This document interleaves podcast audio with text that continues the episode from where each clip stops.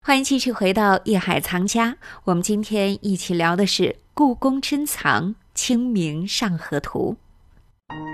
欢迎走入《艺海藏家》，恰恰都是超越了生活的。嗯哎，他的五官绝对不会像西方人去那种把眉毛、眼甚至睫毛都要刻画出来，他才像吗？才真实吗？嗯不嗯，他只抓住这个人物的神。对，是个孩子，他的那种天真；是个老人，他的那种笼中之态。特别的希望朋友们啊，真正的去看一看，因为这对里面精华真的是太多了，去而感且受一精彩下之哎处，它里面包含的那些故事，嗯呃，还有我注意到里面啊，这个交通工具最多的是那船，嗯因为是和对这个河有关系的，是吧？对对对对对，嗯因为你看这个刚才我说的一个酒，嗯一个水，嗯呃，这个汴河，因为《清明上河图》，刚才咱们说的逆流而上，呃，这个逆流而上呢，这里面当然说整个这个城市的刻画，它为什么要选这么一个角度？细想，一个国家，整个一个当时的一个王朝，能代表它最先进的生产力是什么？不仅仅说是能盖房子，能盖好宫殿，是这里面有高大的城墙，有恢宏的这个建筑，有楼，有酒楼啊，都有，还有很多民居，对吧？嗯这是它建筑的特点。同时，通过这条河，它展示的是什么？是船，有运货的船。嗯，这里面咱们大家可以看，还有客船，还有客船。嗯，然后这里面如果有一个细节，我希望大家以后要注意去，一定要去看这张画，在画的中前部啊，进城以后，一个大船上，大家在摇橹。现在可能咱们大家都知道这个橹嘛，不就是去白洋淀，呃，这个人在这吆喝着喊着号子去摇这个橹，嗯这样的话，在后面就跟那个现在那种桨似的，他后面一摇他就走了，往前，嗯对吧？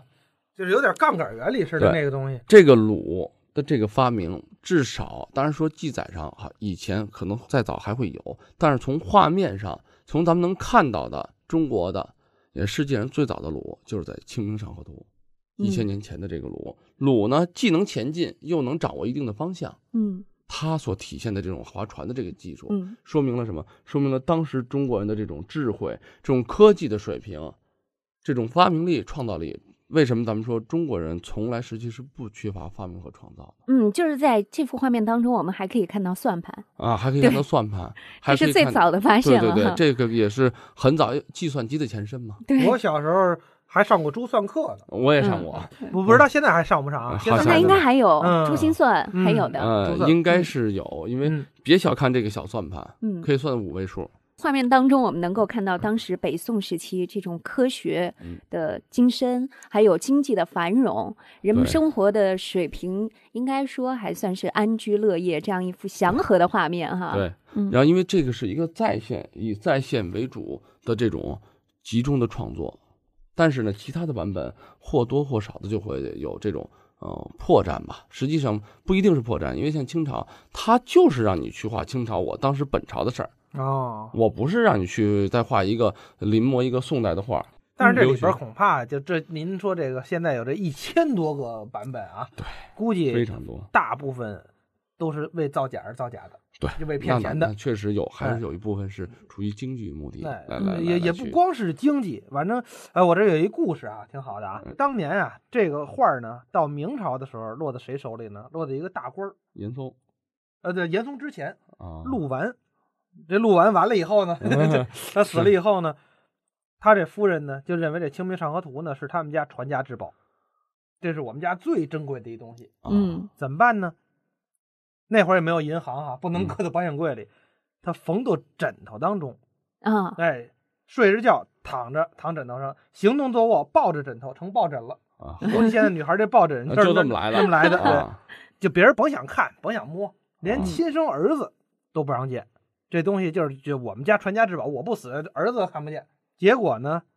这陆夫人有一个外甥，特别会讨她欢心，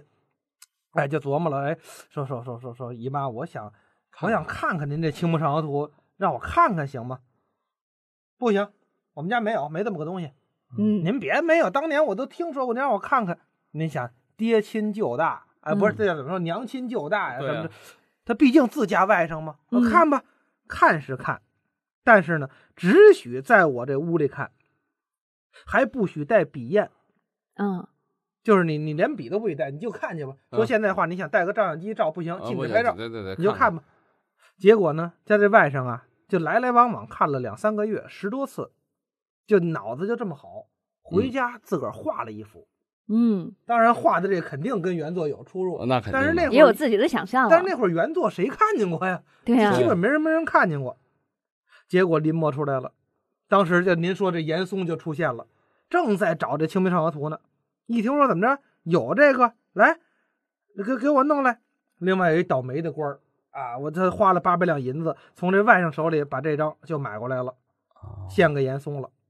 结果最后露了，露馅儿了。知道这是一假的赝品，哎，对了，我知道怎么露馅儿 了。怎么露馅儿的？嗯从哪儿看出来了？我跟你说啊，嗯严嵩啊，那个时候的官儿呢，他是既然他既然喜欢这样的级别的东西，虽然他是一个贪官啊，嗯他们都知道是个奸臣啊，嗯但是他的这种艺术素养是非常高的。对嗯他看到了一只麻雀啊，一只麻雀落在一个房顶上，本嗯来是很生动的细节，但是爪子上一个爪儿踩了两片瓦，一个小爪儿，麻雀大的小爪儿，嗯它还它的爪子能踩两片瓦。如果你要按真实来讲，嗯这只麻雀就不是麻雀，那是一只大秃鹫。对，对，得是苍蝇而啊。且其实就咱们你对吗？我说 的，啊哎，咱徐昨先生 天这是你想啊，呃，它这个高等于是三十多厘米，也呃就对其实跟咱们的小臂这么这么长。对这上面有最密的地方画了等于两三排房子，那嗯房子其实也很小了。嗯完了，房子上面画这麻雀，那就更小，对，就这么点儿的细节，严嵩都能看出来。嗯，这有眼力，有眼力。完了也当时也死了不少人， 啊为这画儿。哎直接说是假的。哎，嗯，但是这个估计这赝品可能也留下来了。那真品也就被他拿走了呗。呃，不知道啊，他不一定知道这真品在哪儿嘛，对对吧嗯？呃，这这个是不管怎么说是一个故事啊，嗯但通过这件事儿呢，我觉得咱们大家要知道什么呢？也就是说，那个时候《清明上河图》是经得起很多很多当时的不管说是鉴赏家、收藏家的人的推敲和嗯欣赏的。他这第一位藏家到底是谁呀、第一位藏家就是徽宗了。徽宗哈，啊，所以说呢，呃，不管怎么样，从注录啊，从历史来讲，这个他收录也是很正常的。而且这个画儿，说实话，一说起来，它的流传也是很，就是国宝嘛。既然是这幅旷世奇作，都有它的奇特之处。嗯它从宋朝之后，它实际上没有进入元朝的内府收藏，嗯它就一直散落在民间，被嗯民间的这个收藏家一直在到了清朝，只有到了清朝才会被呃宫廷乾隆时期才又进入到清朝的内府。这么长的一段时间，为什么很多官方的收藏记录里面没有写到它？就因为它没有被官府所收藏，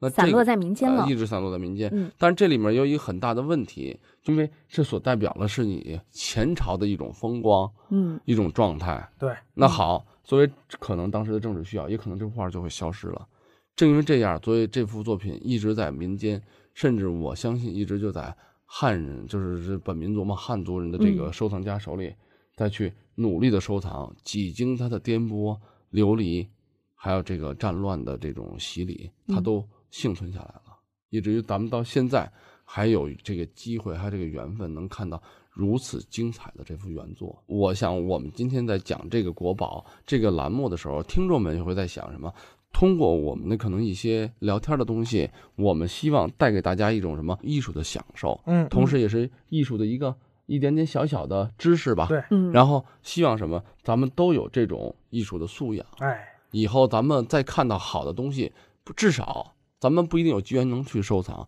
但是咱们会去欣赏，会去对感受，会去为咱们自己民族这么优秀的文化的遗产、精神的上的财富而感到骄傲。我嗯想这是咱们心愿吧。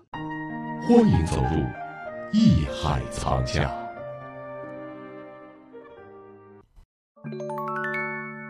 本节目由喜马拉雅独家播出。